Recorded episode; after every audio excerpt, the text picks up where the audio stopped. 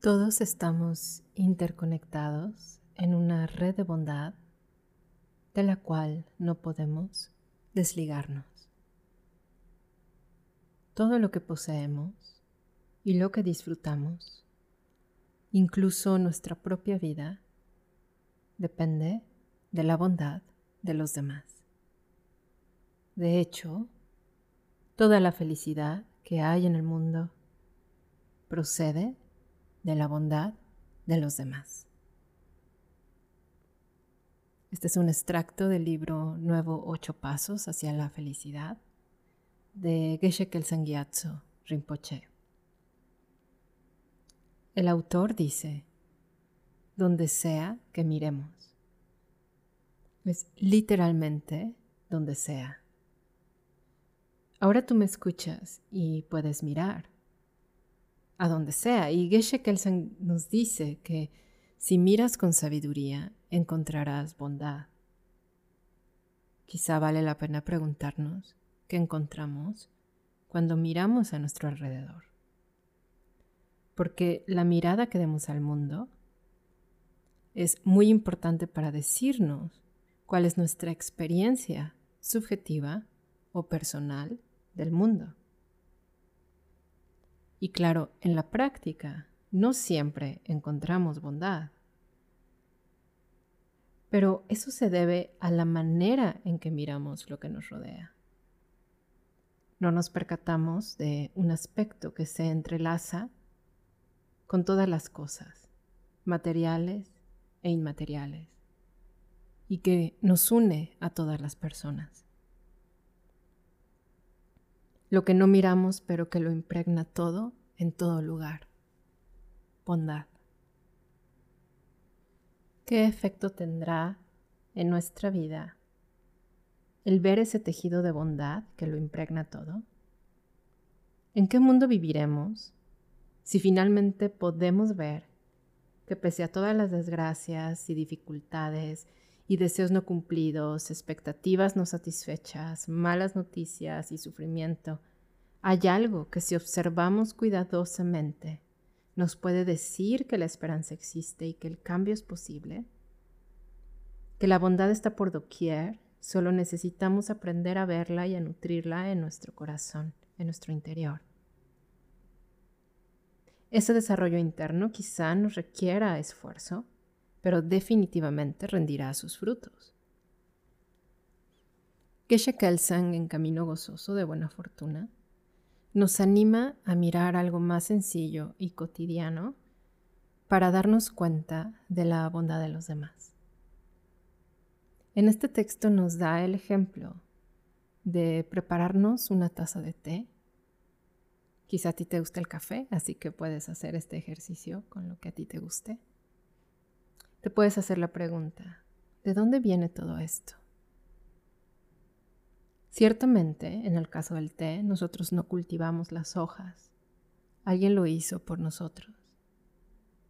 ¿De qué país vino? ¿Cuántos miles de kilómetros tuvieron que ser recorridos para que uno mismo, un día por la mañana al despertar, pueda disfrutar de su bebida favorita? ¿Quién cultivó la tierra ¿Quién cuidó el cultivo, ¿Quién cosechó. Como ves, es una larga, larga red. Casi podríamos decir que es una red infinita. ¿Cómo conseguimos el agua necesaria para nuestra bebida? ¿Cómo llegó esta agua a tu mesa? ¿Quién colaboró para que desde el manantial llegara a ti con la facilidad de abrir una llave o dispensarla a través de una botella. ¿Cómo es que pudimos calentarla? ¿Cómo llegaron a nosotros los medios para conseguirlo? Y la taza que tenemos entre las manos en la que vertimos la bebida. Si vamos atrás, ¿quién la confeccionó?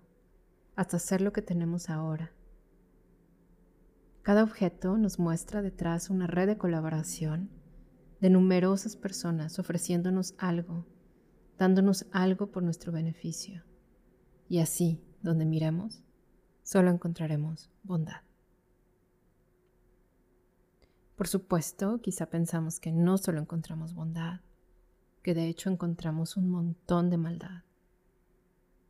Todos los días en el Internet, en los periódicos, en la radio, escuchamos noticias terribles de sucesos que parecen indicarnos que la naturaleza humana está muy lejos de ser bondadosa. Y nosotros en lo particular, debido a diferentes causas y condiciones, hemos experimentado mucho sufrimiento y dolor en relación a otras personas y a sucesos con ellas.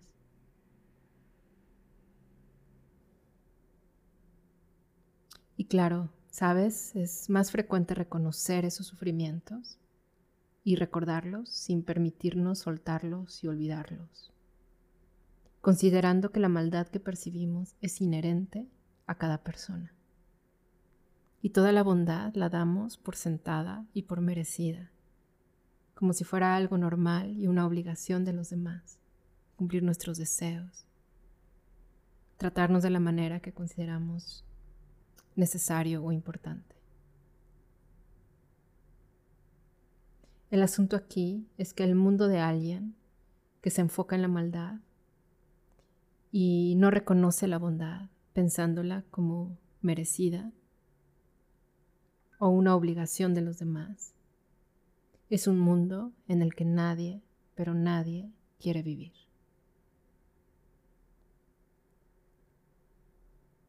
Sin embargo, si nos enfocamos en la bondad de los demás y en lo bueno que tenemos, desde nuestra taza de té hasta cubrir cada aspecto de nuestra vida, como el lenguaje que hablamos, leemos y escribimos, las calles que recorremos, la casa que habitamos, la ropa que vestimos, el trabajo que desempeñamos. Nos sentiremos agradecidos, dichosos y felices y estaremos de cerca a la verdad de esta relación sutil y profunda que tenemos con cada ser sintiente en este mundo. Y es que en algún momento de nuestras incontables vidas pasadas, cada ser sintiente nos mostró la bondad, la entrega, el amor incondicional de una madre.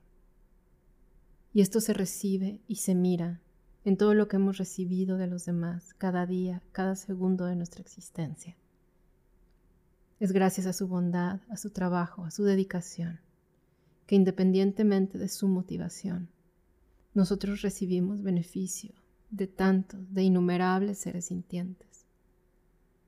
Si nos enfocamos en eso, viviremos en un mundo diferente, en un mundo donde la felicidad es posible, donde podemos identificar que cada persona posee un potencial de bondad ilimitada y que sería maravilloso que cada uno de nosotros nos identificáramos con ese potencial, lo cuidáramos y nutriéramos. El mundo puro lo veríamos más cerca que nunca.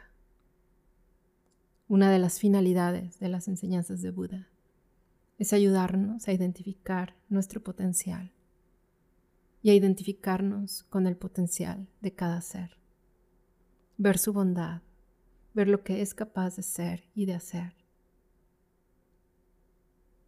Más adelante, en ocho pasos hacia la felicidad, el maestro dice, somos como una célula dentro del inmenso cuerpo de la vida, distintos de los demás, pero íntimamente relacionados con todos ellos. No podemos existir sin los demás y ellos a su vez se ven afectados por todo lo que hacemos. Somos como una célula dentro del inmenso cuerpo de la vida, distintos de los demás, pero íntimamente relacionados con todos ellos.